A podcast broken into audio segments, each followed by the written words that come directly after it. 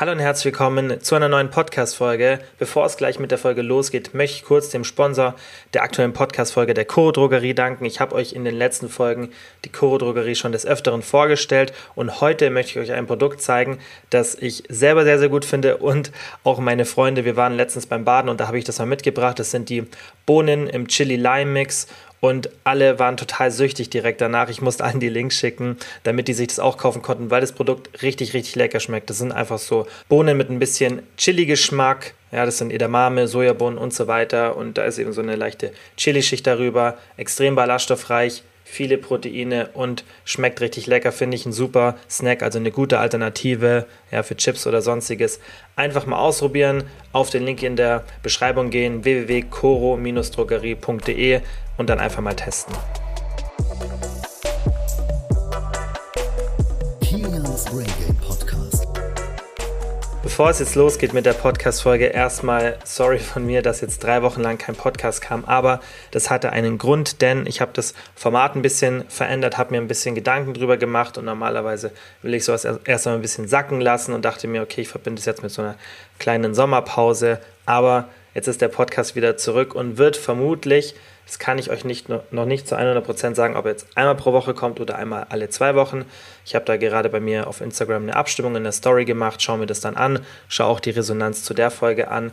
Und werde dann natürlich auch den zeitlichen Aspekt einfach mit einbeziehen, weil mein Ziel an dieser Änderung ist jetzt zum einen, dass ich wieder mehr Spaß an den Folgen habe. Mir machen natürlich die Folgen immer Spaß, aber normalerweise freue ich mich immer richtig darauf, den Podcast aufzunehmen. Und ich habe gemerkt zu den letzten Folgen, dass nicht immer so der Fall ist, ja, weil das halt für mich dann auch natürlich ein bisschen eintönig ist, wenn ich immer nur Fragen beantworte. Davor habe ich auch immer Themen mir rausgesucht, manchmal Gäste gehabt, ja, wobei das Gastthema finde ich ist manchmal ein bisschen schwierig, wenn ich euch sinnvollen Content gezielt zu einem Thema rüberbringen möchte. Ja, gibt es leider oft nicht so viele Experten in Deutschland und dann englischsprachig finde ich nicht so optimal. Ja, vielleicht finde ich da noch irgendeine Lösung dafür. Natürlich gibt es auch viele interessante Leute im deutschsprachigen Raum, aber ich habe noch so viele Themen, die ich mit euch hier abarbeiten möchte, dass ich da weniger Gastfolgen dafür einsetzen möchte. Ich will das natürlich in Zukunft auch wieder integrieren hier, aber bei dieser Formatänderung ging es mir eher um die Folgen, die ich alleine aufnehme. Und ich habe mir halt ein bisschen Gedanken gemacht, okay, was kann ich ein bisschen anders machen, auch dass ihr einen Mehrwert habt, damit ich ein bisschen wieder mehr Spaß an den Folgen habe und das führt dann natürlich dazu, dass ich ein bisschen mehr Vorbereitungszeit habe. Ja, ich habe jetzt mal geschaut, für diese Folge habe ich ein bisschen mehr als drei Stunden für die Vorbereitung gebraucht, alles rauszusuchen, Quellen und so weiter, mich einfach nochmal in die einzelnen Themen ein bisschen reinzuschauen. Und ihr seht auch gleich an, an den Sachen, die wir jetzt hier im Podcast uns anschauen, dass es natürlich klar mit ein bisschen Zeitaufwand verbunden ist. Ähm, der ist natürlich bei den QA-Folgen ein bisschen geringer. Da muss ich natürlich auch immer ein bisschen recherchieren, aber das meiste habe ich im Kopf oder schon irgendwo notiert. Und dementsprechend ist halt einfach ein viel, viel größerer zeitlicher Aufwand plus die Post-Production, weshalb ich noch nicht zu 100% versprechen kann, dass eine Folge einmal pro Woche kommt. Aber ich gebe mir Mühe, ich würde nämlich gerne einmal pro Woche eine Folge rausbringen. Ich kann es aber, wie gesagt, noch nicht zu 100% versprechen. Deswegen schaut einfach immer ähm, um da, am Donnerstag, ob eine Folge da ist oder einfach, das ist besser noch, ihr macht einfach ähm, den Folge-Button an und auch die Glocke in Spotify. Die meisten hören den ja über Spotify, den Podcast oder auch in einer anderen Podcast-App einfach die Benachrichtigung an. Dann kriegt ihr auf jeden Fall immer mit, wenn eine neue Folge da ist. Und jetzt, bevor wir loslegen, möchte ich euch kurz erklären, was ich mir mit dem neuen Format überlegt habe. Das kann natürlich auch noch sein, dass sich das verändert, aber das ist jetzt erstmal so die Grundstruktur und ich denke, dass gerade der erste Teil, dass sich da viele drauf freuen, weil das eine Sache ist, die ich oft in den DMs bekomme und wo ich merke, okay, das interessiert euch immer. Und zwar will ich ein Product Spotlight machen, in dem ich immer ein, zwei oder drei Produkte, die entweder Supplemente sind, irgendwelche proteinreichen Lebensmittel, irgendwas anderes aus, dem, aus der Gesundheitsbranche sozusagen, ja, das heißt irgendwelche Lebensmittel aus den Supermärkten, die ich dann auch mal versuche selber zu testen oder irgendwelche Produkte, die ihr mir vorschlagt. Ich kriege immer wieder Fragen zu irgendwelchen neuen Supplementen oder irgendwelchen anderen neuen Produkten und ich möchte da in diesem Product Spotlight möglichst objektiv, natürlich aber auch mit meiner eigenen Meinung über verschiedene Produkte drüber schauen, ja, euch ein bisschen was dazu erzählen. Das werden wir jetzt auch in dieser Folge zum ersten Mal machen. Dann als zweiten Punkt will ich immer ein Thema bearbeiten. Das heißt, dass wir uns ein Thema der Woche sozusagen raussuchen. Das ist jetzt in dieser Woche Koffein. Und damit ich euch dann über dieses Thema viel erzählen kann. Ja, da werden natürlich noch ganz viele andere Themen kommen, aber ich denke, das ist ganz cool, weil da kann ich mir immer ein Thema raussuchen, das vielleicht nicht über eine Frage kam, ja, aber das ich denke, was vielen weiterhilft oder das ich oft als DM per Frage bekomme oder natürlich auch in den Podcast-Folgen vielleicht mal in der Frage dabei war und ich dann gesagt habe, hey, für jetzt eine QA-Folge ist es zu lang, dass ich es wirklich ganz, ganz ausführlich beantworte und ich denke, da kann man sich dann 20, 30 Minuten rausnehmen, um wirklich ein Thema zu behandeln. Wen es nicht interessiert, der kann natürlich auch immer über die Timestamps skippen. Und der letzte Part wird dann ein QA sein, weil ich das gerne drin lassen möchte, weil euch die QA-Folgen so gut gefallen haben und ich denke, es immer sinnvoll ist, wenn ich eure Fragen beantworte. Da kann ich euch so ein bisschen mit einbeziehen. Und es kommen auch sehr, sehr oft sehr, sehr gute Fragen, die dann natürlich für alle hilfreich sind. Und mit dieser Struktur möchte ich jetzt erstmal die Folgen angehen. Und ich würde sagen, wir fangen gleich mit dem ersten Punkt an. Aber wie gesagt, wenn euch irgendeins von den Themen nicht interessiert, dann könnt ihr immer über die Timesteps ja, zum nächsten Thema skippen. Und ich denke, so ist dann auch okay, wenn es irgendwie vielleicht ein Thema ist, gerade bei dem Themenfokus, also dem Thema der Woche, dass wenn euch das nicht interessiert, wie zum Beispiel Koffein, wenn es euch, wenn ihr irgendwie kein Koffein konsumiert oder es irgendwie ein Thema ist, was euch einfach nicht interessiert, dann könnt ihr dann natürlich skippen. So, und jetzt würde ich sagen, wir fangen an mit dem Product Spotlight. Und zwar habe ich mir da zwei Produkte rausgesucht. Nummer eins hat mir ein Coaching-Mitglied als Frage geschickt und zwar den Boost Tea von ESN, also wie Booster und Tee vereint. Haben vielleicht ein paar von euch schon mitbekommen, ich tatsächlich nicht, aber ich kriege meistens so Supplement-Releases so und so nicht mit. Aber in Zukunft auch, wenn irgend so ein Produkt kommt, könnt ihr mir immer gerne durchschicken, dann ist es auch vielleicht für die Podcast-Folge interessant. Und ich habe mir mal das Produkt genauer angeschaut. Ja, wir schauen uns jetzt Preis, Inhaltsstoffe, Wirkung und dann natürlich auch ähm, das Fazit an, was ich denke. Das ist natürlich jetzt meine Meinung. Ja, also vielleicht nicht ganz objektiv, aber ich versuche das natürlich in diesen Segmenten immer so objektiv wie möglich zu halten. Also, Preis ist bei aktuell 2,99 Euro pro 200 Gramm. Und da muss man natürlich auch mal schauen, okay, weil so Preise pro Gramm sind immer ein bisschen schwierig, ja, einfach objektiv zu beurteilen. Man muss sich da immer die Portionsgrößen anschauen. Und da sind jetzt zum Beispiel 100 Portionen und dann wäre eine Portion für 13 Cent möglich. Das finde ich ist eigentlich ein fairer Preis. Manchmal, also es werden auch zwei Portionen empfohlen und das sehen wir auch gleich bei den Inhaltsstoffen, kann man auch sagen, okay, das vielleicht eher zwei Portionen so. Der Norm sind dann, wären das eher 50 bis 100 Tage, das heißt, dann wäre auch eine Portion eher oder ja, so eine Portion bei 26 Cent, wenn man halt eine doppelte nimmt. Also hält das Produkt so 50 bis 100 Tage für 13 Euro ungefähr.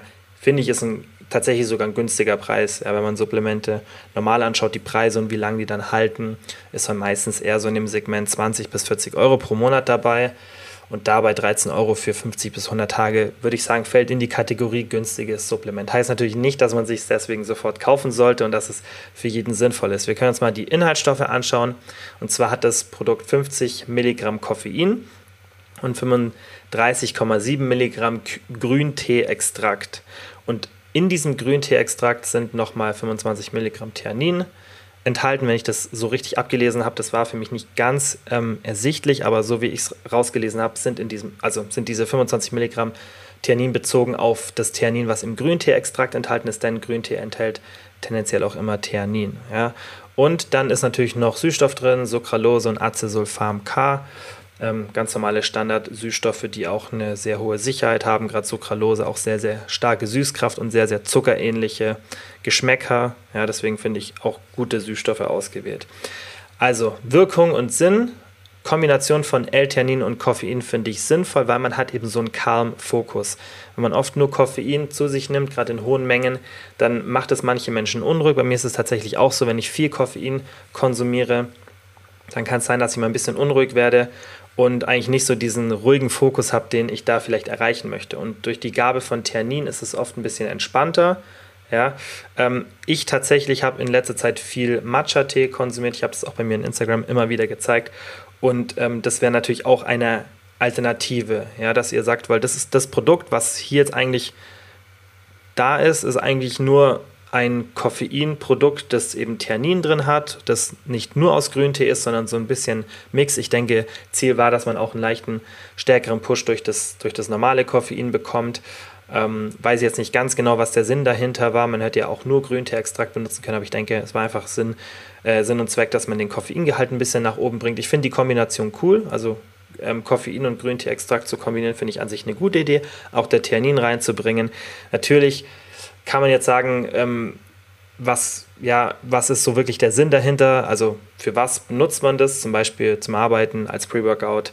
Ähm, dann ist natürlich die Dosierung mit ähm, ungefähr so ja 50 Milligramm bis wahrscheinlich 70 Milligramm Koffein nicht so hoch, reicht aber den meisten und finde ich eigentlich auch ganz gut, dass es nicht so hoch dosiert ist. Als Pre-Workout für die meisten vermutlich ein bisschen zu wenig. Man könnte alternativ auch einfach einen hochqualitativen grünen Tee oder einen Matcha-Tee benutzen. Da sind dann natürlich keine Süßstoffe, Farbstoffe etc. drin. Finde ich auch deswegen sinnvoller. Also ich finde, man sollte ähm, synthetische Produkte nicht immer als Ersatz nehmen und wenn es eine ähm, Alternative gibt, die aus einem ja, normalen Lebensmittel ja, oder einer irgendeiner Pflanze besteht, finde ich das tendenziell ein bisschen sinnvoller. Manchmal sind auch die Absorbationsraten im Körper ein bisschen besser.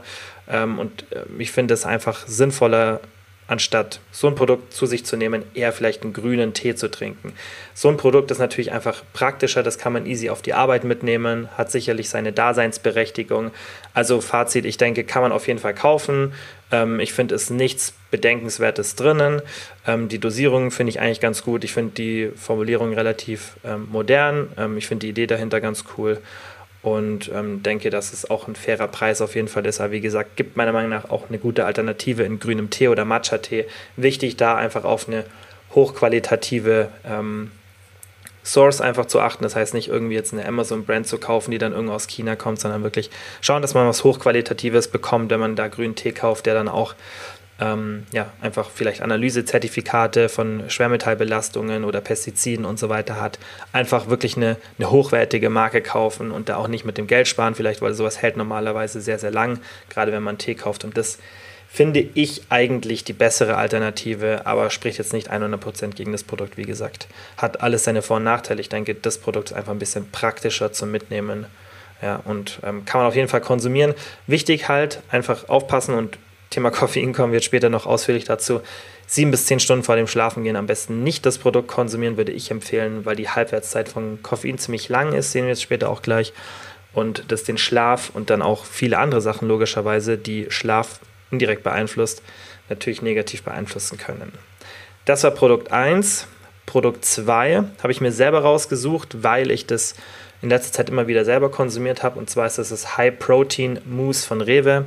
Ich denke, das haben die meisten schon gesehen, dass es mittlerweile auch so, ja, wie so Schokoladenmousse ähm, in Form von High-Protein-Produkten gibt. Gibt es von, keine Ahnung, Rewe, Lidl, Dr. Oetker, gibt es, also die ganzen Discounter haben mittlerweile eigene Produkte rausgebracht, ist ja oft so, dass irgendwie Dr. Oetker oder irgendwelche anderen Markenprodukte, die bringen dann irgendwas Neues raus und die Discounter kopieren das halt und bringen das günstige raus. Ähm, ja, und ich habe mir deswegen mal das High-Protein-Mus von Rewe angeschaut, weil ich auch eins nehmen wollte, das vielleicht vom Preispunkt her ein bisschen realistischer ist als jetzt diese Markenprodukte.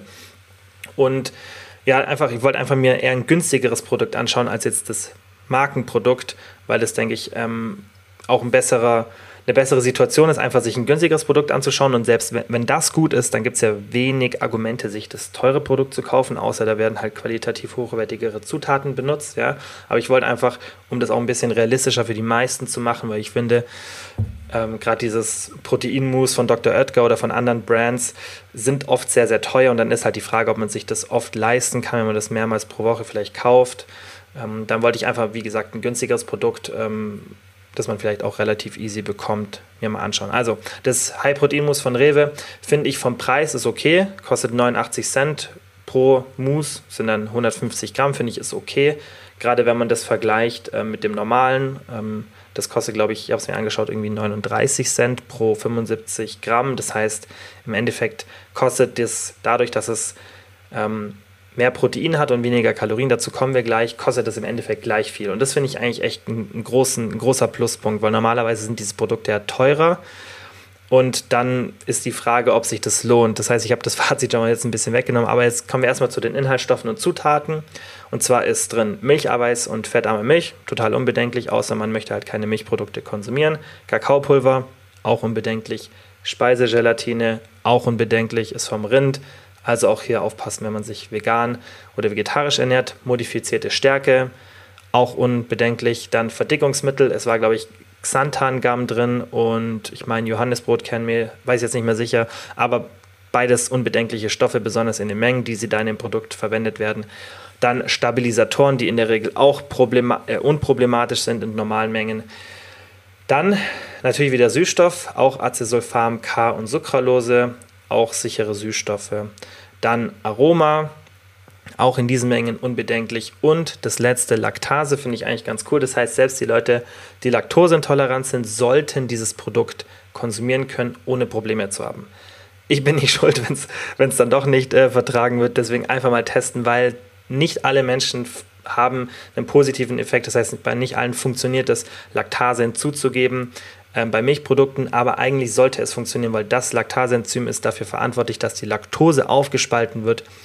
Deswegen haben die das vermutlich reingetan, damit es einfach leichter verträglich ist. Ist kein günstiger Rohstoff, deswegen finde ich es eigentlich richtig cool, dass die es reinmachen. Und selbst wenn man nicht laktoseintolerant ist, wird das vermutlich, wenn man vielleicht eine leichte Intoleranz hat, helfen, das Produkt besser ähm, zu verdauen. Also richtig cool. Deswegen einfach mal, wenn du Milchprodukte nicht so gut verträgst, austesten und mir dann bitte nicht die Schuld geben. Also wenn wir uns mal die Nährwerte anschauen, habe ich das mal verglichen zwischen dem High-Protein-Mousse und dem normalen Mousse. Beide von, glaube ich, Rewe Beste Wahl ist ähm, die Unterbrand von Rewe sozusagen. Das heißt, dass wir wirklich eins zu eins das auch vergleichen. Und wie gesagt, Preisfaktor ist wirklich der gleiche, auf 150 Gramm, also fast der gleiche, ähm, weshalb wir die Kalorien relativ objektiv vergleichen können. Das finde ich eigentlich ganz cool. Also das High-Protein-Mousse hat 129 Kalorien, das normale Mousse hat 243 Kalorien, das heißt fast doppelt so viel. Fettgehalt ist bei dem High-Protein-Mousse bei ungefähr 3 Gramm, 3,3 und bei dem normalen Mousse 10,4 Kohlenhydrate sind bei dem High-Protein-Mousse bei 8,7 Gramm und bei dem normalen Mousse bei 29,3. Das finde ich der krasseste Unterschied, wobei auch das Fett einen großen Unterschied macht. Und Protein ist logischerweise bei dem High-Protein-Mousse bei 15 Gramm und beim normalen Mousse bei 7 Gramm. Das heißt, das normale Mousse hat deutlich mehr Kalorien, deutlich mehr Fett, deutlich mehr Kohlenhydrate und deutlich weniger Protein. Und normalerweise bei so einem Produkt muss man immer aufpassen, weil oft der Proteingehalt höher ist, aber der Kaloriengehalt oft nicht wirklich geringer, weil dann irgendwie das in Form von mehr Kohlenhydraten oder mehr Fett ausgeglichen wird, damit das Produkt auch gut schmeckt. Ja? Oder weil eben andere Füllstoffe benutzt werden, die dann natürlich auch Kalorien liefern. Und was bei dem Produkt das Coole ist, dass es wirklich kalorienreduziert ist, heißt deutlich weniger Fett, deutlich weniger Kohlenhydrate und deutlich mehr Protein ja, und weniger Kalorien. Also richtig, richtig gut. Und das Wichtigste, es schmeckt gut. Ja, also ich habe das schon ausprobiert und es schmeckt wirklich gut. Ich habe es natürlich keinen Geschmackstest gemacht und mir beide gekauft. Das heißt, ich kann mich gar nicht mehr erinnern, weil ich das letzte Mal so ein normales Mousse gekauft habe, weil ich da irgendwie nie dazu komme. Aber ich denke, dass das normale Mousse vermutlich schon etwas besser schmeckt. Aber darüber haben wir hier auch oft schon gesprochen eine extrem hohe Genießbarkeit eines Lebensmittels ist ja nicht immer gerade was Positives. Das heißt, wenn Lebensmittel ganz normal schmecken, einfach, dass sie lecker sind, aber jetzt nicht ultra lecker, ist eigentlich ganz gut, weil das dazu führt, dass wir nicht unendlich davon konsumieren wollen, weil wir eben keinen extremen Dopamin-Belohnungseffekt haben, weil das halt sehr, sehr palatable, also sehr, sehr genießbar ist. Das heißt, es wäre gar nicht schlimmer, äh, schlimm, wenn das normale Mousse ähm, nochmal besser schmeckt. Ja, aber das High-Protein-Muss schmeckt schon sehr gut und das ist halt, finde ich, immer wichtig, dass solche Produkte dann einfach auch gut schmecken und nicht, dass sie dann irgendwie total trocken sind oder einfach einen komischen Geschmack haben. Und die Werte, die, die ich euch jetzt gesagt habe, sind auch ganz wichtig, nicht pro Becher, weil das normale Mousse ist deutlich kleiner, es hat nur 75 Gramm, aber damit wir das eins zu eins vergleichen können, habe ich das eben ähm, hochgerechnet und ähm, auf dieses High-Protein-Muss, weil das 150 Gramm hat, also doppelt so viel, damit wir das gut vergleichen können. Das heißt, man kann es schon objektiv vergleichen und da steht das High-Protein-Muss wirklich viel, viel besser da. Und ja, die Reduzierung der Kohlenhydrate kommt halt zustande durch die Zugabe von Süßstoff und die Fetteinsparung, weil man eben fettarme Milch und ähm, ja, statt Vollmilch benutzt und Schokolade. Also das Schokolade wird in dem normalen Mousse benutzt und eben die fettarme Milch wird im High-Protein-Mousse benutzt, im äh, normalen Mousse wird Vollmilch benutzt und dadurch kommt eben die Fetteinsparung zustande als Fazit denke ich, dass es auf jeden Fall eine gute und kalorienarme und proteinreiche Alternative ist, die eben auch nicht teurer ist als das normale Mousse. Finde ich, ist ein ganz, ganz wichtiger Punkt. Und ganz, ganz wichtig, wird hochwertiges Protein benutzt. Also Milcheiweiß nehmen wir super auf im Körper, ähm, hat viele gute Aminosäuren drin. Und wie gesagt, Geschmack ist ähm, persönlich gut, gerade das mit Schoko also als Schokogeschmack finde ich sehr, sehr gut. Gibt, glaube ich, noch andere, auch von anderen Herstellern, habe ich noch nicht probiert. Ein, zwei habe ich probiert, die fand ich nicht so gut. Aber gerade das Schokomousse ähm, schmeckt wirklich sehr, sehr gut. Besonders für die Kalorien, die es liefert. Also auf jeden Fall eine Empfehlung. Probiert es mal aus. Ich denke, die meisten haben sowas in der Art schon ausprobiert. Aber wenn ihr das regelmäßig konsumiert und euch irgendwie Bedenken, ja, wenn ihr Bedenken habt wegen den Inhaltsstoffen, könnt ihr entspannt wirklich regelmäßig konsumieren, sich nichts Negatives drin. Klar, Süßstoff ist halt auch so ein Thema, habe ich letztens bei mir in der Story gepostet, ähm, das gerade fürs ähm, Mikrobiom im Darm vielleicht nicht so optimal ist. Heißt, einfach den, die Zufuhr ein bisschen einschränken, wird aber sicherlich auch bald nochmal eine andere Folge, Podcast-Folge dazu kommen.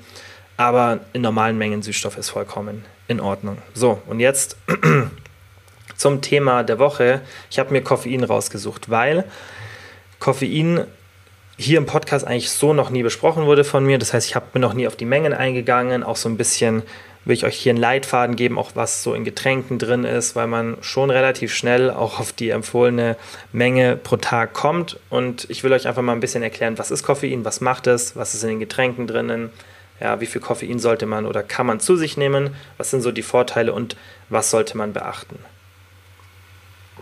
Also Nummer eins, was macht Koffein? Koffein ist ein Stimulanz, ja, das heißt so eine psychotrope Substanz und die wirkt eben stimulierend auf den Organismus, also auf den Körper. Und ich denke, den Effekt kennt jeder von euch, diese stimulierende Wirkung, das halt so ein bisschen wacher macht, die Müdigkeit unterdrückt, der Puls meistens ein bisschen nach oben geht und das ist eben Stimulanz. Koffein ist, glaube ich, meist konsumierte Stimulanz oder sogar die meist konsumierte Droge auf der Welt, meiner Meinung nach, habe ich jetzt nicht recherchiert, aber ich denke, das weiß jeder, Koffein ist gerade in der westlichen Zivilisation wahnsinnig ähm, wahnsinnig normal und äh, wird in extrem hohen Mengen konsumiert. Also ich kenne fast niemanden, der kein Koffein konsumiert. Und ähm, deswegen ist, finde ich, auch ein wichtiges Thema, dass man mal so ein bisschen drüber spricht, hey, was macht es überhaupt? Also Koffein block blockiert diese Adenosinrezeptoren im Gehirn. Ich glaube, das haben wir schon mal ein paar Mal hier besprochen.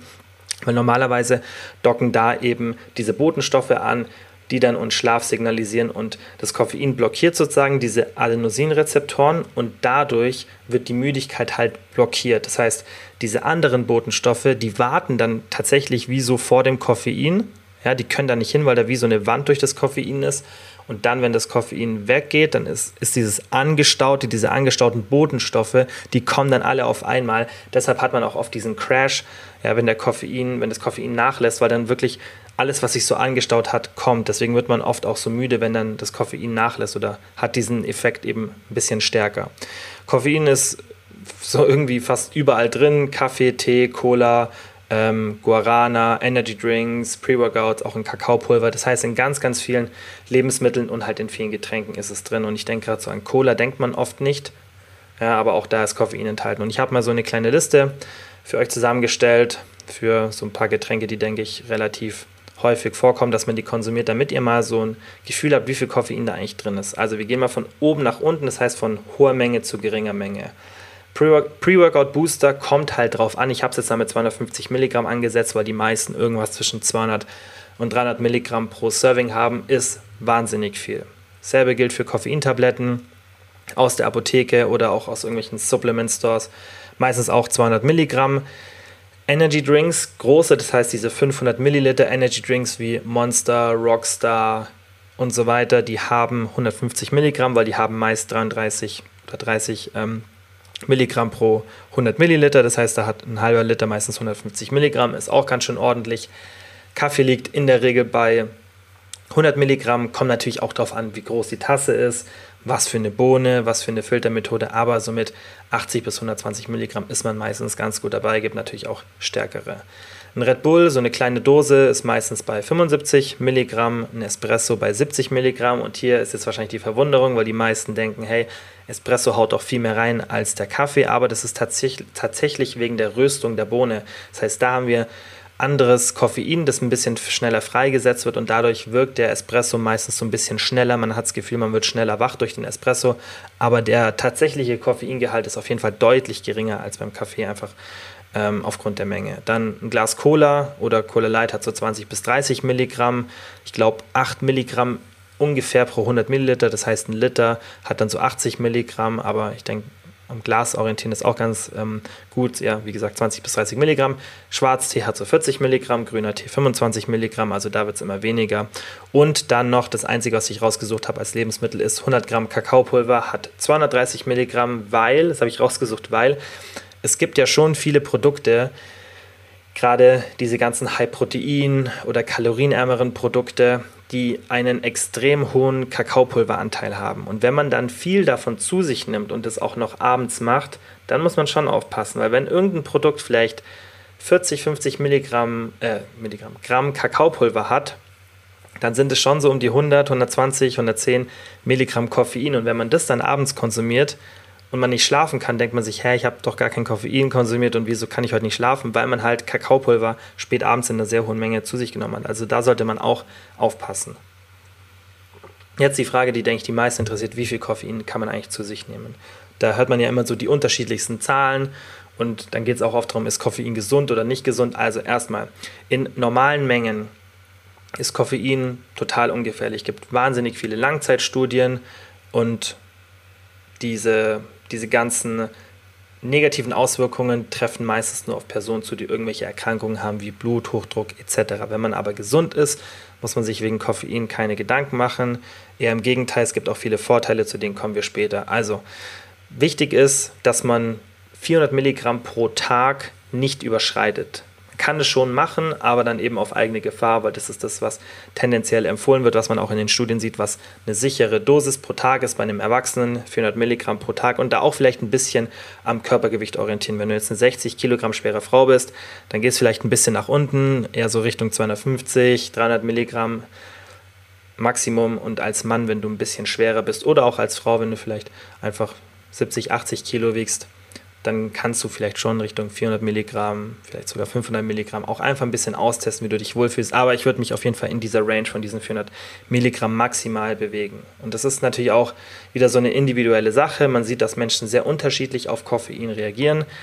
Gerade so Sachen wie erhöhter Blutdruck, Schlafprobleme, Kopfweh, Nervosität, was ich vorhin zum Beispiel bei mir angesprochen habe, das ist sehr individuell. Und das ist zum Beispiel bei mir so. Also egal wie viel Koffein ich trinke, also wie sehr ich mich dran gewöhne, und dazu kommen wir auch später zum Gewöhnungseffekt, ich kann nicht mehr als 300, 400 Milligramm Koffein pro Tag konsumieren. Das geht gar nicht. Also bei mir ist normalerweise so bei 200, 250 Milligramm Schluss. Wenn ich das mehr, wenn ich mehr als das konsumiere, werde ich wahnsinnig unruhig ähm, und habe keinen schönen Effekt mehr vom Koffein. Ja, obwohl ich vom Körpergewicht das easy vertragen sollte, aber ich reagiere halt sehr sensibel scheinbar auf Koffein und so eine individuelle Variabilität muss man da einfach berücksichtigen. Denn es gibt auch unterschiedliche Mengen an Enzymen im Körper, die das Koffein abbauen. Das heißt, manche Menschen haben mehr von diesen Enzymen, die das Koffein abbauen, andere weniger.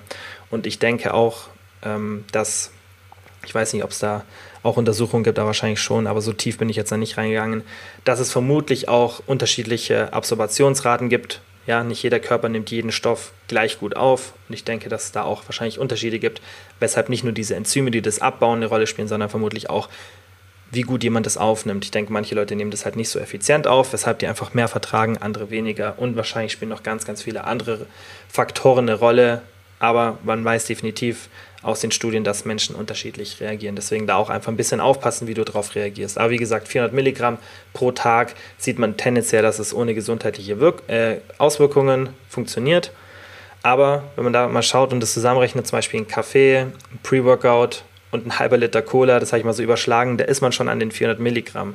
Das heißt, es ist gar nicht so viel und das ist auch das, was ich so im Coaching sehe, was die meisten so zu sich nehmen. Also zum Beispiel ein halber Liter Cola Light, gerade in der Diät, ist so normal. Ein Pre-Workout nehmen die meisten auch und die meisten trinken beim Arbeiten auch ein oder zwei Kaffee. Das heißt, diese 400 Milligramm erreicht man tatsächlich schneller, als man denkt. Und da sollte man auf jeden Fall aufpassen, dass man es wirklich nicht übertreibt. Die letale Dosis, ja, also wann das Ganze tödlich enden kann, ist relativ hoch. Die ist bei 150 Milligramm pro Kilogramm. Also bei einer 70 Kilogramm Person ungefähr 10 bis 11 Gramm. Aber es gab auch Fälle, wo Leute 30 Gramm benutzt haben. Zum Beispiel in einer Studie, da haben die ähm, Studienleiter 30 Gramm mit 0,3 Gramm verwechselt und eigentlich gar nicht so lustig. Und dann mussten zwei Personen ins Krankenhaus, haben das aber überlegt, mit 30 Gramm, zwei Männer waren das. Also ähm, heißt nicht sofort, dass es tödlich endet, so eine hohe Dosis, aber man sollte auf jeden Fall bei so hohen Mengen wirklich vorsichtig sein. Und deswegen ähm, auch unbedingt Koffeinpulver vermeiden. Das ist, glaube ich, auch ein Punkt, den ich mir ähm, dann ganz am Schluss beim Fazit notiert habe. Aber ich will es kurz mal vornehmen, weil das wirklich wichtig ist Koffeinpulver, finde ich, sollte nicht frei ähm, verkäuflich sein, ist leider aber, glaube ich, immer noch so.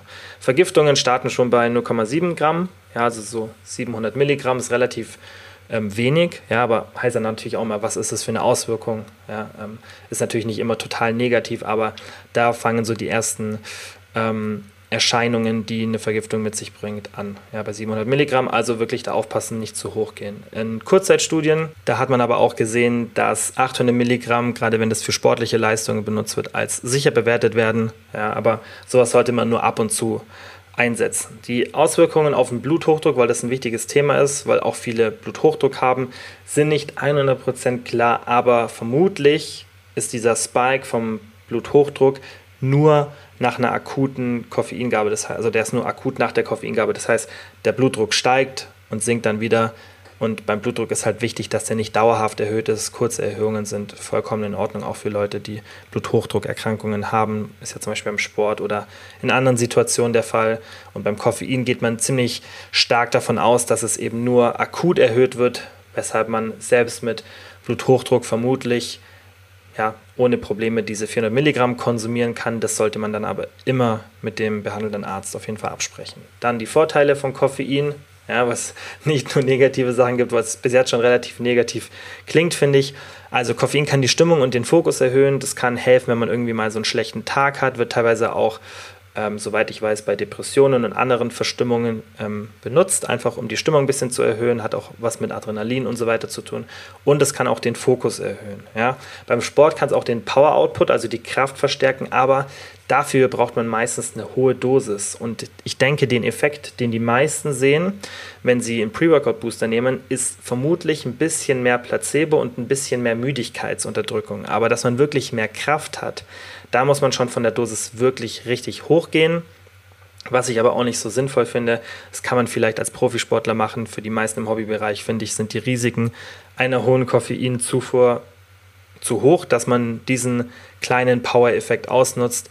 Wenn man aber irgendwie einen Pre-Workout-Booster oder so nimmt, um die Müdigkeit, zum Beispiel nach dem Arbeiten zu überbrücken, dann ist es natürlich ein anderes Thema. Aber dadurch wird man nicht mehr Kraft haben, sondern man wird einfach nur ein besseres Workout haben als eins, das man hat, wenn man ja, einfach sehr müde ist. Und ich denke, es ist wie gesagt auch ein Placebo-Effekt, ein bisschen Motivation, ähm, mehr als das wirklich ein physiologischer Effekt ist. Dann kann es natürlich die Fettverbrennung ein bisschen verstärken, das habt ihr vermutlich schon ähm, häufig gehört, aber der Effekt ist halt wirklich minimal. Ich denke, man kann es in der Diät auf jeden Fall integrieren in den Plan, aber wenn du zum Beispiel kein Koffein konsumierst, dann würde ich nicht sagen, dass es sich lohnt, jetzt Koffein zu konsumieren, nur damit du ein bisschen mehr Fett verbrennst. Aber wie gesagt, die meisten konsumieren so und so Koffein in normalen Mengen und ähm, dann hat man so und so diesen Effekt. Das heißt, es macht auch keinen Sinn, das zu erhöhen. Klar ist dann der Effekt ein bisschen stärker, aber ich finde, dass die negativen Folgen einer hohen Koffeinzufuhr dann auch auf den Schlaf bezogen, dazu kommen wir gleich, ähm, sind es nicht wert, dass man da ganz, ganz, ganz, ganz, ganz, ganz bisschen mehr Fettverbrennung hat. Deswegen da ähm, bitte nicht versuchen, mehr Koffein zu, sich zu, ne zu dir zu nehmen ähm, um mehr Fett zu verbrennen, weil du wirst dadurch schlechter schlafen und dann im Endeffekt dadurch deutlich weniger Fett verbrennen, als du durch das, den erhöhten Koffeinkonsum ja, mehr Fett verbrennst. Also der Nettoeffekt ist da meiner Meinung nach negativ und deswegen äh, finde ich das keine sinnvolle Intervention. So, was ist zu beachten, weil man muss auf jeden Fall auf ein paar Sachen achten. Die Halbwertszeit, die, darüber haben wir, glaube ich, schon ein paar Mal hier gesprochen, die liegt ungefähr bei fünf Stunden, also fünf bis sieben Stunden. Aber bei den meisten Personen ist so nach fünf Stunden die Hälfte des Koffeins noch im Blut. Das heißt, nach 10 Stunden ist halt immer noch ein Viertel im Blut. Und ich habe es mal kurz ausgerechnet, wenn du ein Pre-Workout zu dir nimmst und das machen halt viele, zum Beispiel um 17 Uhr, das haben wir auch im Coaching oft. So, Arbeit ist vorbei, entweder Homeoffice oder man ist beim Arbeiten. Und man möchte danach zum Sport oder irgendwas anderes machen und nimmt dann irgendwie einen Pre-Workout-Booster mit vielleicht 200 Milligramm Koffein um 17 Uhr zu sich. Dann hat man wenn man um 13 Uhr sich anschaut, wie viel Koffein ungefähr im Blut ist, noch immer 100 Milligramm und um 4 Uhr nachts immer noch 50 Milligramm. Und das, mit diesem Beispiel will ich zeigen, wie negativ das ist, wenn man Koffein nach der Mittagszeit zu sich nimmt. Ich weiß, die, manchen, die meisten werden mich jetzt wahrscheinlich hassen für diese Aussage, weil ich weiß, dass die meisten Koffein auch am Nachmittag konsumieren. Aber ich würde euch wirklich empfehlen, besonders wenn ihr merkt, ihr schlaft vielleicht ganz okay, aber ihr seid auch nicht immer so erholt, dann kann das sein, dass genau das euer Problem ist. Weil bei Schlaf wird immer nur auf die Schlafdauer geachtet, aber nie auf die Schlafqualität. Und Koffein beeinflusst, egal wie gut ihr das abbaut, wenn ihr so spät Koffein konsumiert, immer den Schlaf. Ja, auch wenn ihr sagt, hey, ich kann einschlafen, Also ich, äh, ich konsumiere Koffein relativ spät und schlafe dann noch ein. Trotzdem wird der Koffein deinen Schlaf negativ beeinflussen. Und deswegen solltest du auf keinen Fall, natürlich kann man nicht sagen auf keinen Fall, aber ich sage immer, nach 13, 14, 15 Uhr, je nachdem wie früh du ins Bett gehst, solltest du eigentlich kein Koffein mehr konsumieren, besonders nicht in hohen Mengen. Und was natürlich dann die Frage ist, okay, wie mache ich das, wenn ich ins Training gehe? Und ich finde, man sollte dann halt sagen, okay, jetzt ist, ich will um 17 Uhr ins Training gehen, dann trinke ich, ist vielleicht ein bisschen blöd, aber dann trinke ich halt den Pre-Workout-Booster um 13 oder 14 Uhr du brauchst ja nicht diese akute Wirkung. Das Koffein ist so lange noch im Blut und die Halbwertszeit ist so lang, dass du diesen müdigkeitsunterdrückenden Effekt noch viel, viel länger als nur eine Stunde hast. Und wie gesagt, um vor einer sportlichen Leistung akut eine Leistungssteigerung zu erzielen, müssen wir viel, viel höher mit dem Koffein gehen. Das heißt, es spielt auch gar keine Rolle, weil ob du jetzt 200 Milligramm vor dem Training, eine Stunde vor dem Training oder drei Stunden vor dem Training zu dir nimmst, wird vermutlich keine wirkliche Auswirkung haben. Wie gesagt, das ist dann mehr Placebo-Effekt, weil für akute höhere sportliche Leistungen braucht man wirklich eine hohe Koffeinzufuhr. Klar, manche Booster sind so hoch dosiert, aber das sollte für dich zu so einer späten Uhrzeit eh keine Option sein, wenn du wirklich guten Schlaf und eine gute Gesundheit und auch ganz viele andere Faktoren, die halt guter Schlaf mit sich bringen, haben willst. Und das ist, finde ich, ein wichtiger Punkt, dass man da einfach wirklich aufpasst. Und bei mir ist zum Beispiel sogar so, ich konsumiere aktuell, ich würde sagen, vielleicht 20, 30, 40, 50 Milligramm höchstens pro Tag. Also ich, äh, äh, ich konsumiere aktuell gar kein Koffein. Also ich trinke kein Monster, trinke keinen Kaffee und ich merke in meiner Leistung tagsüber keinen Unterschied. Und das ist halt auch, weil wir uns schnell an so ein Koffeinritual gewöhnen. Ich finde es auch in Ordnung, aber probier doch einfach mal wirklich den Koffeinkonsum ganz auf Null zu setzen und vielleicht wirst du so viel besser schlafen, dass du das Koffein tagsüber gar nicht mehr brauchst, weil du ausgeruht bist. Weil Koffein ist ja, wie vorhin erklärt, eigentlich dafür da, dass man eben diese Müdigkeitssignale unterdrückt. Aber diese Müdigkeitssignale, wenn du gut ausgeschlafen bist, die sollten nicht vor 8, 9 Uhr kommen. Das heißt, klar, manchmal hat man dieses Nachmittagstief, aber das hat viel auch mit der Ernährung zu tun und das reguliert sich nach 30, 60 Minuten wieder. Ja, das hat auch ein bisschen was mit der Temperatur im Körper zu tun. Also es ist normal, dass wir so ein Nachmittagstief haben, so ein Leistungstief. Klar kann man dann mit Koffein dagegen hämmern, aber viel geschickter wäre vielleicht 10 oder 20 oder 25 Minuten Nap zu machen. Klar ist mit dem Arbeiten und so nicht immer möglich, aber ich denke, dadurch, dass viele mittlerweile im Homeoffice sind, geht es vielleicht sogar eher. Und das ist meiner Meinung nach eine viel gesündere und viel geschicktere Strategie, als mit dem Vorschlag Hammer Koffein sozusagen zu kommen. Und ähm, sowas muss man nicht immer machen. Schau einfach auf deine Situation. Wenn du sagst, hey, ich schlafe gut, ich bin ausgeschlafen, ich trinke einfach nur gern Koffein, klar, go for it. Also ich will nicht sagen, dass Koffein schlecht ist, aber wenn du merkst, du bist immer müde und du brauchst die ganze Koffein, damit du funktionieren kannst, dann ist es meiner Meinung nach eine geschicktere Idee, dass du sagst, hey, ich lasse mal das Koffein weg und schau, dass einfach nach einer Woche, nach zwei Wochen mein Schlaf so gut ist, dass ich vermutlich tagsüber gar kein Koffein mehr brauche. Und so ist zum Beispiel bei mir. Ich finde, Koffein hat die größte Daseinsberechtigung irgendwann in der Früh, so ein bisschen mehr als Ritual und so, weil einfach auch Koffeinkonsum ein positives Gefühl verursacht, ja, so ein bisschen vielleicht auch motiviert in der Früh. Da finde ich, hat schon mehr Daseinsberechtigung oder dann so am Vormittag oder mittags aber nachmittags Koffein zu trinken ist gesellschaftlich zwar normal, aber eigentlich aus gesundheitlicher Sicht gesehen total negativ.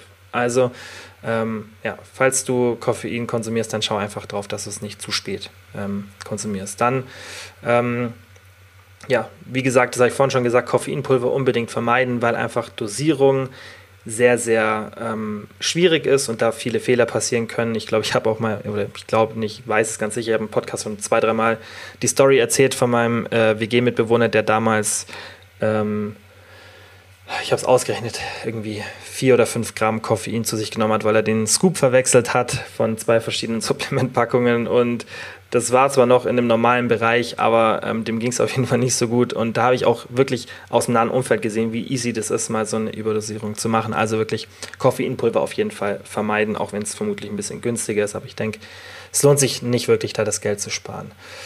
Ähm, ja, also wenn du Koffein benutzt, ja, um zum Beispiel diese Euphorie so zu steigern, ja, also ähm, wenn du sagst, du willst ein bisschen mehr Adrenalin haben, wenn du irgendwie so eine leichte Down-Phase hast, dann macht es auf jeden Fall Sinn, ähm, das zu cyclen. Das heißt, dass man Koffein für eine Zeit lang nicht zu sich nimmt, weil das auch mal so eine Frage, gewöhnt man sich an Koffein?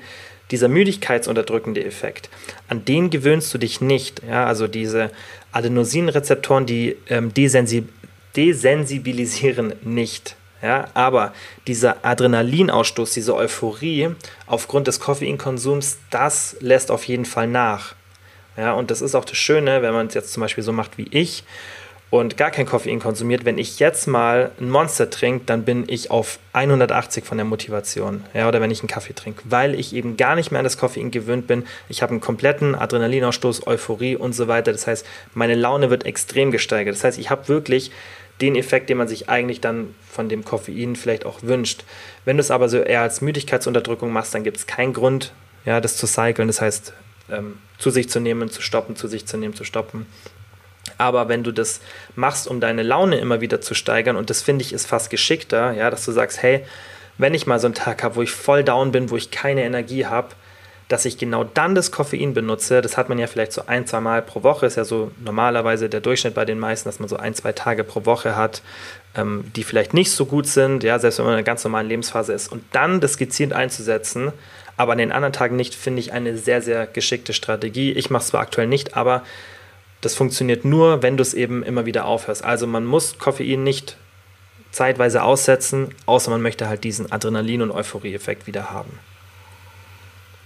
Dann letzter Punkt, was zu beachten ist, was ich vorhin schon ein bisschen gesagt habe, Koffein kann halt bei manchen Menschen nicht nur Unruhe verursachen, sondern eben auch wirkliche Anxiety, also wirkliche Angstzustände, gerade in hohen Dosen. Das heißt, ähm, wenn du merkst, dass sobald du Koffein konsumierst, du echt, ja, dass deine Ängste eben stärker werden oder du ein bisschen unruhiger wirst, dann würde ich nicht komplett auf Koffein verzichten, musst du nicht, aber mach auf jeden Fall ein bisschen weniger, weil da ist halt auch immer die Dosis entscheidend. Das ist bei ganz, ganz vielen Sachen so einfach ein bisschen runterfahren, vielleicht auf 100 Milligramm pro Tag, dann sollte das gehen und einfach testen, testen, wie es geht, vielleicht ein bisschen notieren, ein bisschen Tagebuch führen und schauen, ob vielleicht das auch mit deiner Stimmung da zu tun hat. Also, letzter Punkt zu dem Thema Koffein-Fazit. Für sportliche Leistungen, wenn du es benutzen möchtest, dann ein, zwei Mal pro Woche eine hohe Dosis, irgendwas 300, 400, 500 Milligramm. Dann hast du wirklich eine Steigerung in deiner Leistung direkt 30, 60 Minuten vor der sportlichen Aktivität. Wenn du es als Müdigkeits- und also wenn du das machst, dann aber auch eher die anderen Tage weglassen, wenn du wirklich diesen Effekt haben willst. Ähm, wenn du es als Müdigkeitsunterdrücker benutzt, dann ähm, achte einfach auf eine gute Schlafhygiene ja, und achte darauf, dass du es nicht zu spät nimmst, ja, wegen der Halbwertszeit. Und schau einfach, dass du es Richtung erste Tageshälfte shiftest und 400 Milligramm eben pro Tag nicht überschreitest. Das sind so die Empfehlungen. Ich hoffe, das hat so ein bisschen Aufschluss über das Thema gegeben, auch wie viel man zu sich nehmen sollte, was so die Gefahren sind, was die Benefits sind. Ich denke, dass Koffein auf jeden Fall eine Daseinsberechtigung hat in der Gesellschaft, auf jeden Fall. Aber ich denke, dass der gerade der späte Konsum, der am Nachmittag, dass der auf jeden Fall von den meisten Leuten mal runtergefahren werden sollte. Und ich denke, dass auch die meisten von einer deutlichen Reduzierung der Koffeinmenge wahnsinnig profitieren würden. Man muss es halt mal ausprobieren, muss auch mit ein bisschen Entzugserscheinungen rechnen. Manche Leute haben ein bisschen Kopfweh ja, oder ein paar Tage, wo man nicht so gut drauf ist. Also damit einfach rechnen. Ja, muss nicht immer der Fall sein, das ist auch sehr individuell. Also genauso wie bei der Toleranz sieht man auch hier bei den Entzugserscheinungen eine individuelle Variabilität, wie bei fast allen solchen Sachen.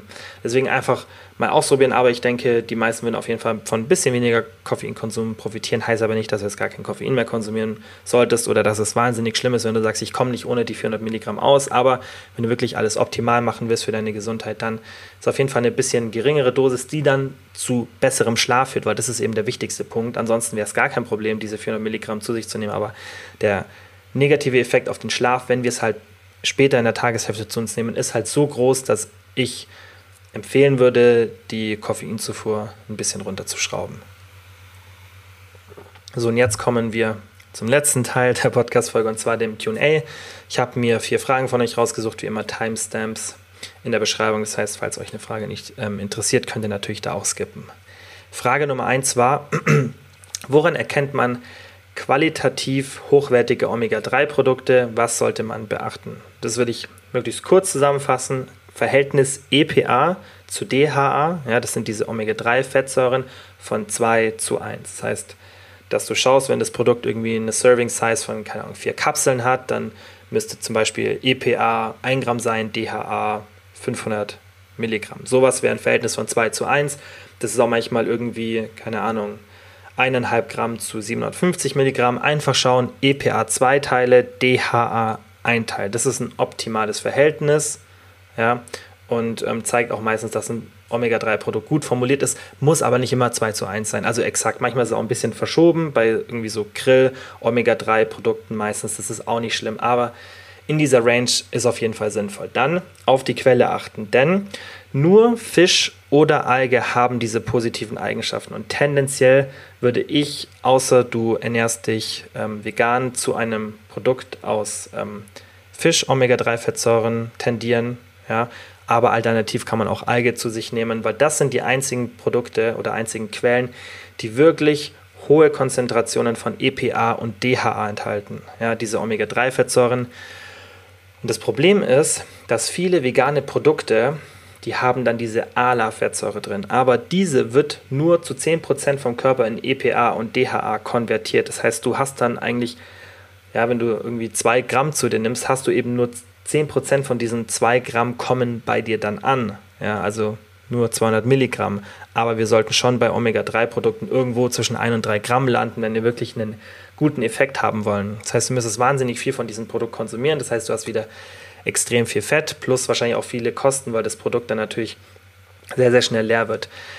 Deswegen immer darauf achten, dass du entweder als Quelle Fisch oder Alge hast. Da haben wir diese Fettsäuren, die wirklich relevant sind, weil es geht nicht nur um Omega-3 im Gesamten, sondern es geht um diese zwei spezifischen Fettsäuren EPA und DHA. Die haben die positiven Auswirkungen auf Gesundheit, ja, auf Inflammation und so weiter, auf ganz viele Vorgänge im Körper. Und damit wir den Effekt haben, müssen wir eben hohe Konzentrationen von ihm haben. Das funktioniert nicht über Leinsamen etc. Das ist eben diese Fettsäure ALA und die wird nicht gescheit umgewandelt, sind zwar auch äh, gute Quellen für Fettsäuren, aber eben nicht, wenn wir spezifisch EPA und DHA wollen. Also darauf achten. Und dann natürlich ganz, ganz wichtig, Schwermetall- oder Belastungszertifikat und auch ein aktuelles, weil das sehe ich auch immer ganz oft in Online-Shops, dass die dann so alibimäßig irgendein Zertifikat reintun, damit man halt so, ah, okay, passt, haben ein Zertifikat, man schaut sich das ja auch gar nicht an, was für Werte das sind, aber man kann vielleicht auch ein bisschen davon ausgehen, dass sie das nicht hochladen würden, wenn die Werte bedenkenswert wären. Aber Meistens sind es dann Zertifikate von irgendwie 2018 und das bringt mir halt auch nichts, wenn die Charge von jetzt ist, ja, von irgendwie vor zwei Monaten oder so und ähm, das Zertifikat von vor vier Jahren. Also da wirklich darauf achten, haben die ein Zertifikat und dann vielleicht auch einfach mal googeln bei den Schwermetallen, was sind so die Höchstwerte, ähm, die da empfohlen werden und ob das so ein bisschen passt und auch ob das aktuell ist. Manchmal haben die das auch nicht aktuell hochgeladen, vielleicht dann kurz schreiben, hey, habt ihr ein aktuelles Zertifikat, aber wirklich darauf achten, weil eben Fische und auch Algen sehr, sehr stark schwermetallbelastet sind und da muss man auf jeden Fall auf eine hohe Quelle achten, äh, auf eine hohe ähm, Qualität achten.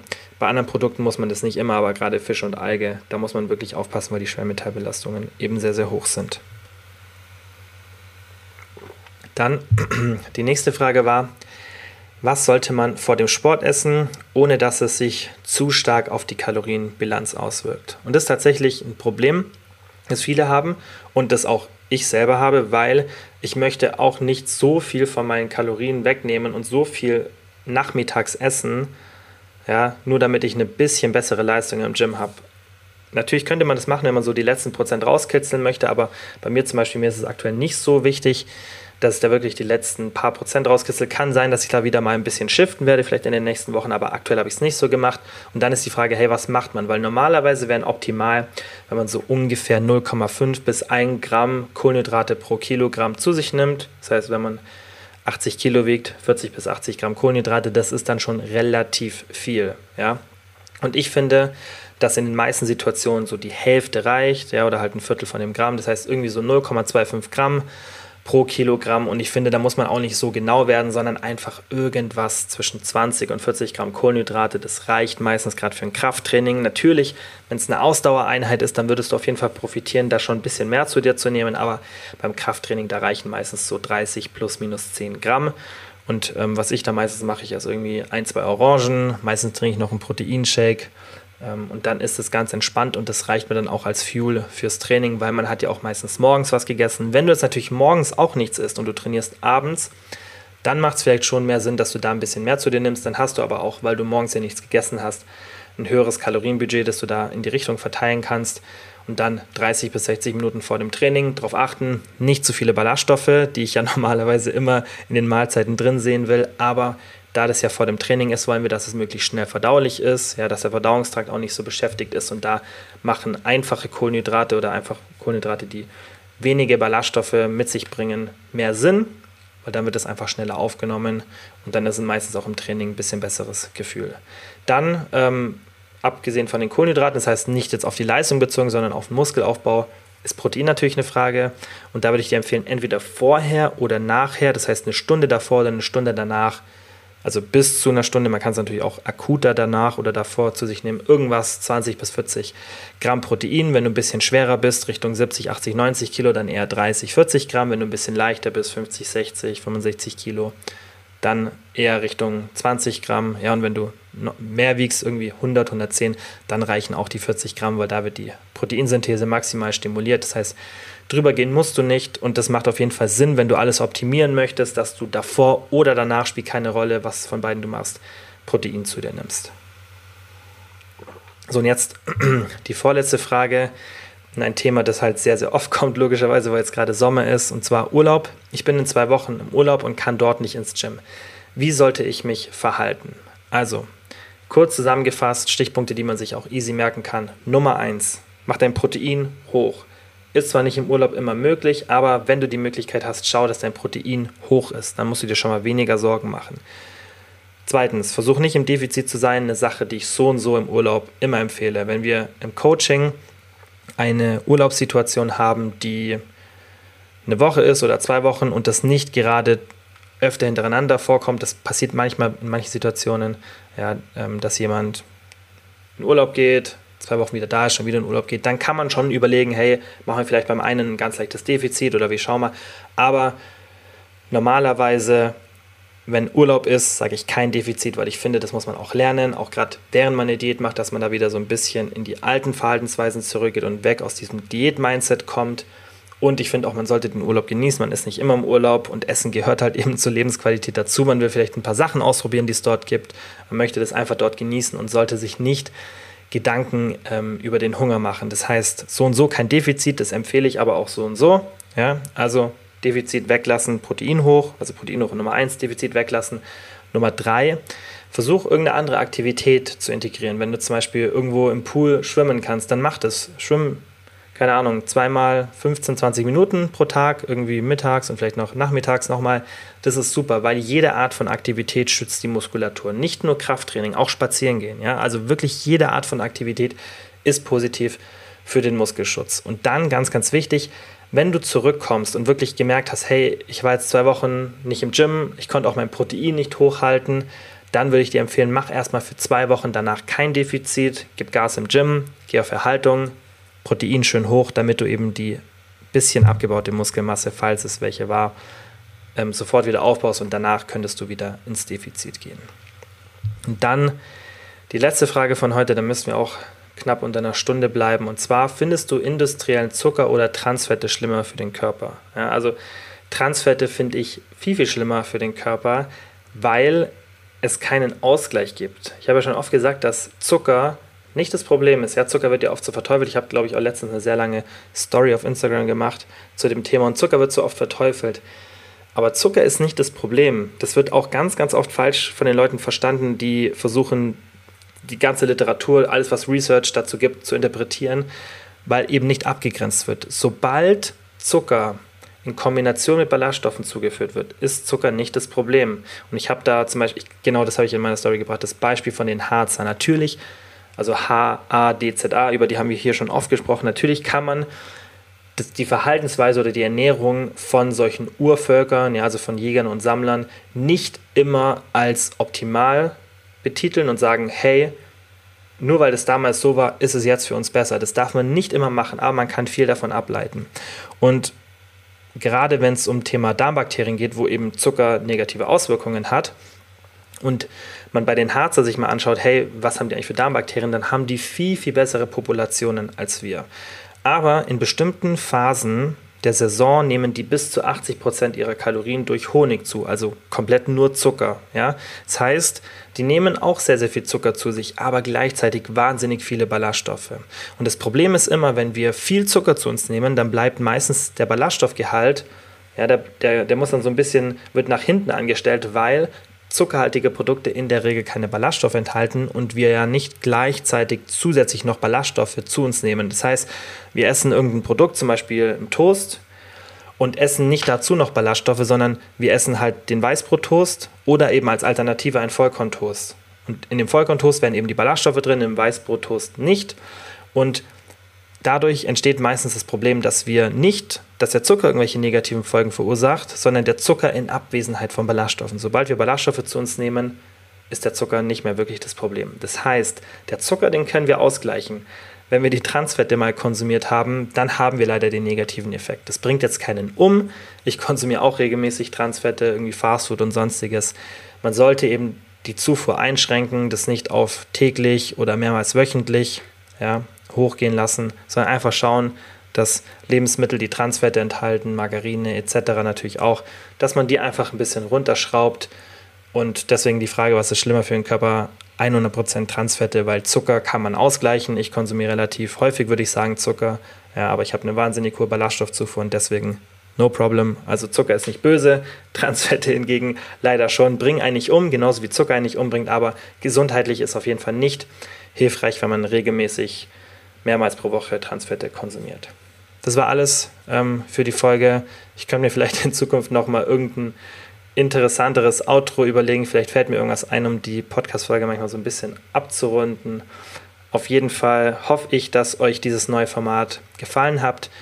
Ihr würdet mir wahnsinnig helfen, wenn ihr mir einfach per Instagram DM Schreibt, ob euch es gefallen hat, ob ihr die QAs lieber wollt, ob ihr irgendwie Anregungen habt, was nicht so gut war, was ich besser machen könnte. Vielleicht fällt euch auch irgend noch ein Thema ein oder ein Themenpunkt, den wir mit reinbringen könnten, der vielleicht ganz interessant ist, auch auf Dauer, sowas wie halt das Product Spotlight. Ich bin da immer froh über Input und Feedback und dann würde es mich natürlich auch freuen, wenn ihr den Podcast abonniert, falls ihr es noch nicht gemacht habt und wenn ihr in der Podcast-App, wenn das möglich ist, mir eine positive oder halt einfach eine Bewertung, die ehrlich gemeint ist, gebt, ähm, weil sowas freut mich natürlich auch immer. Und dann, wie immer, vielen, vielen Dank fürs Zuhören und bis zum nächsten Mal. Ciao.